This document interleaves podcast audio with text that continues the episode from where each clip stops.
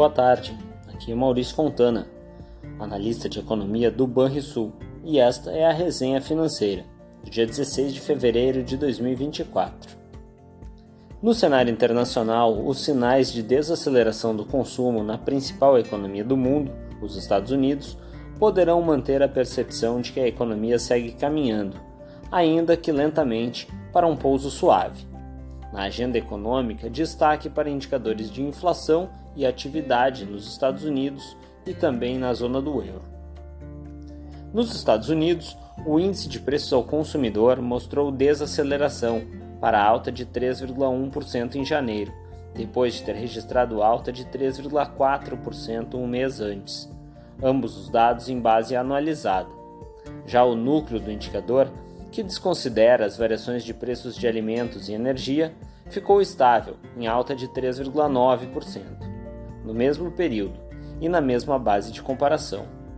Boa parte da frustração do resultado, dado que a perspectiva era de uma moderação maior no nível de preços, pode ser atribuída ao índice de habitação e novas pressões, mesmo que pequenas, em alimentos.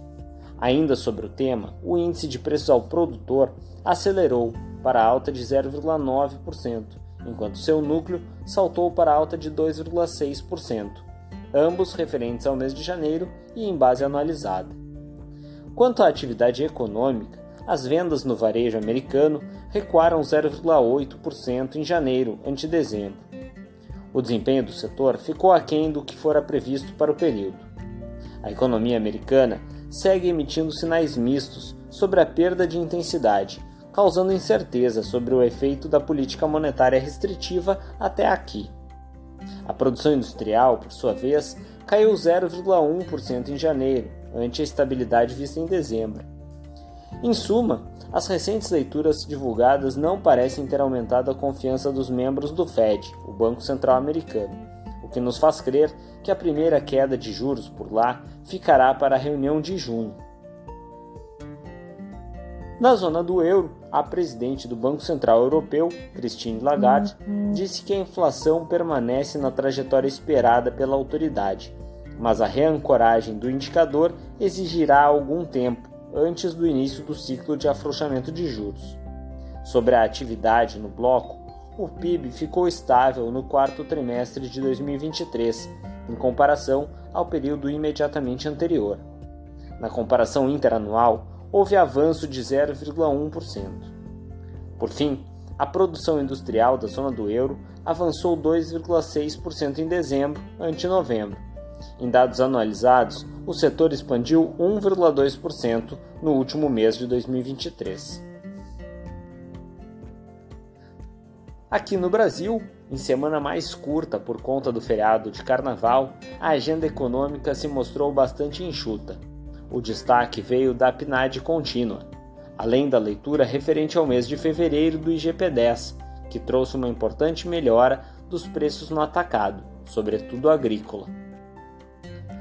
No mercado de trabalho doméstico, a passagem do terceiro para o quarto trimestre de 2023 foi marcada pela queda significativa da taxa de desemprego na região Sudeste, que passou de 7,5% no terceiro trimestre para 7,1% no último período. Na média nacional, a taxa de desemprego caiu de 7,7% no terceiro TRI de 2023 para 7,4% no quarto trimestre do ano.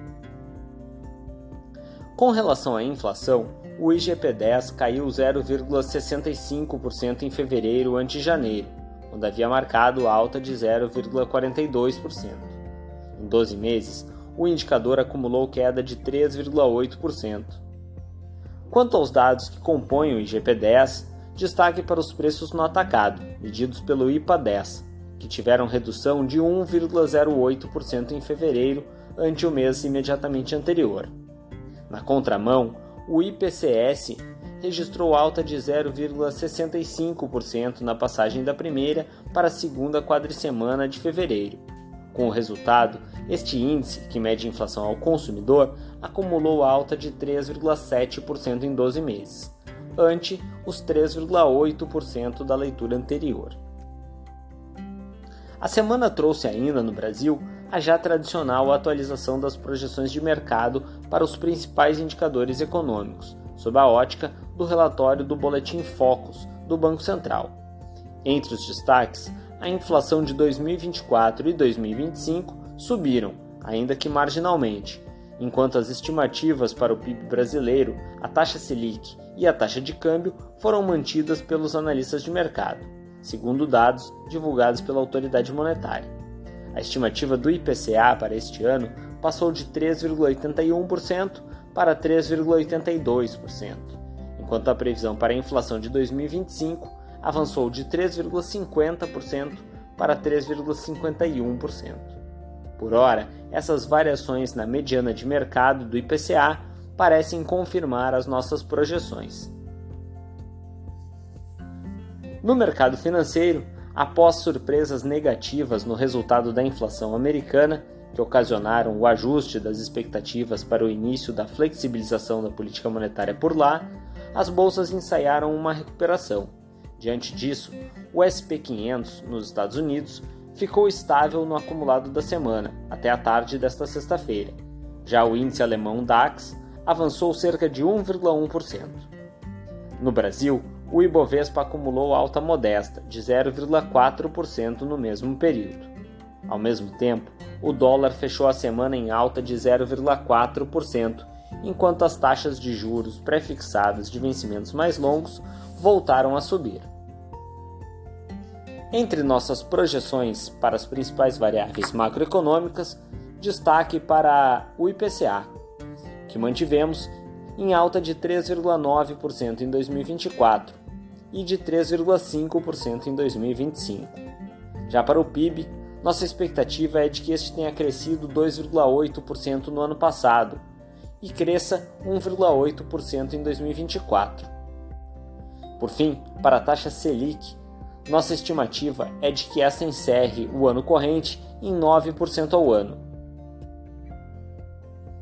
Na agenda de indicadores da próxima semana, no dia 19, devemos ter o relatório Focus, com a atualização das projeções econômicas de mercado divulgadas pelo Banco Central. Além disso, deve ser publicado o Monitor do PIB de dezembro de 2023. Já no dia 20, teremos a agenda com a segunda prévia do IGPM de fevereiro no Brasil e nos Estados Unidos os indicadores antecedentes referentes ao mês de janeiro.